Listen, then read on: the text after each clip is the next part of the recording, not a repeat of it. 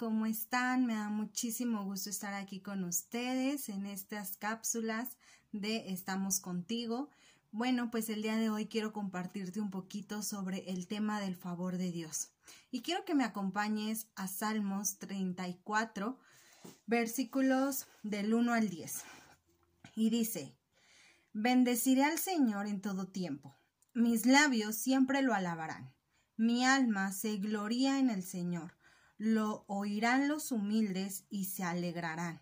Engrandezcan al Señor conmigo, exaltemos a una su nombre.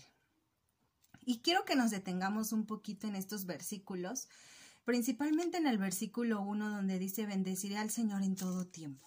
Y quizás tú en estos momentos no estás del todo bien, quizás has tenido alguna pérdida o simplemente hay dificultades, dificultades y aflicción en tu corazón.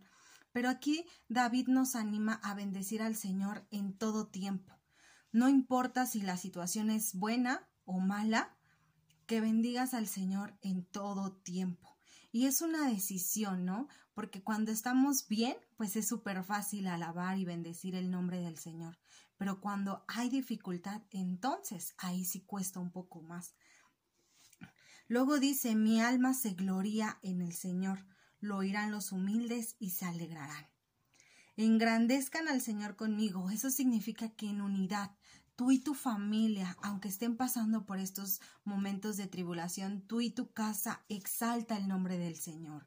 Ten esos tiempos de alabanza, esos tiempos de oración en, eh, en familia para exaltar el nombre del Señor.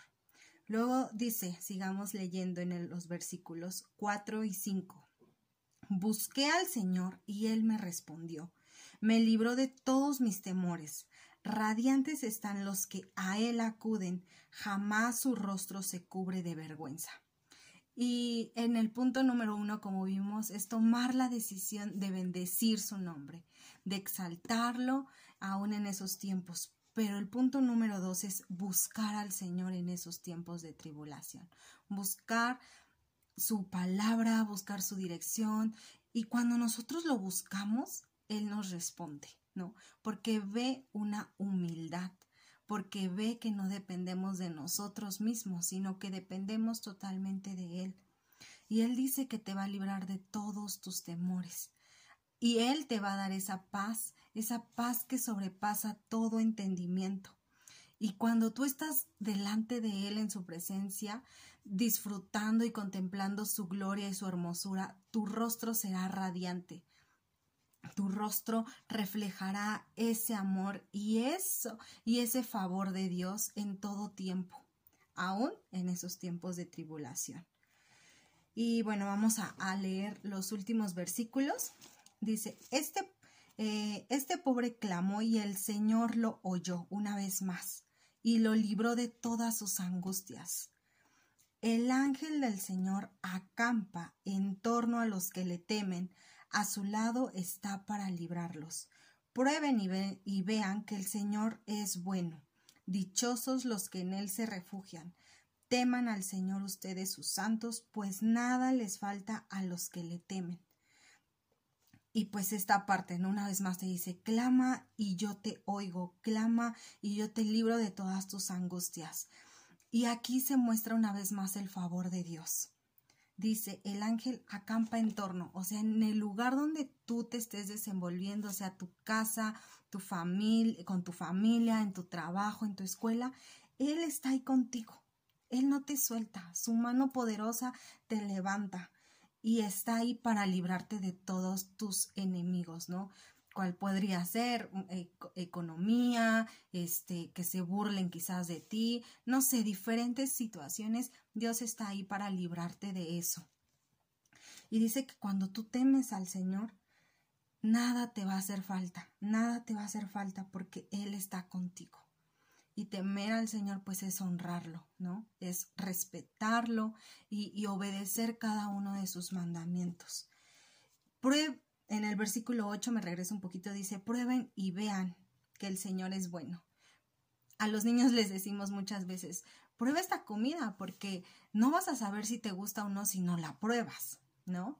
Entonces dice aquí, David nos anima, prueba, prueba ahí en ese momento de aflicción, en esos momentos que no encuentras salida, no encuentras el camino, no encuentras hacia dónde ir, prueba, prueba, habla, decide buscar, decide orar, decide alabar y dice, y verás que el Señor es bueno. Y pues yo quiero que, que oremos, te invito a que oremos para que esto se haga vivo en nuestro corazón. Señor, te damos Gracias, Señor, gracias por este tiempo. Gracias, Señor, te damos porque tú, Señor, nos muestras tu favor, Señor, en medio de la angustia, en medio de tribulación. En todo tiempo, Señor, tu favor, Señor, está con nosotros, Señor. Donde quiera que vayamos, Señor, tu favor está, Señor, y nos da, Señor, esa paz, Señor, ese, esa paz que no es entendible, Señor, pero que solamente tú la puedes dar. Gracias te damos, Señor, porque sabemos que tú, Señor, vences a nuestros enemigos, Señor. Te damos gracias porque tú nos das favor, Señor, delante de aquellas personas con las que estamos, Señor, y no por nosotros, sino porque eres tú, Señor. Te adoramos, te exaltamos y te glorificamos en el nombre de Jesús. Amén. Que Dios te bendiga.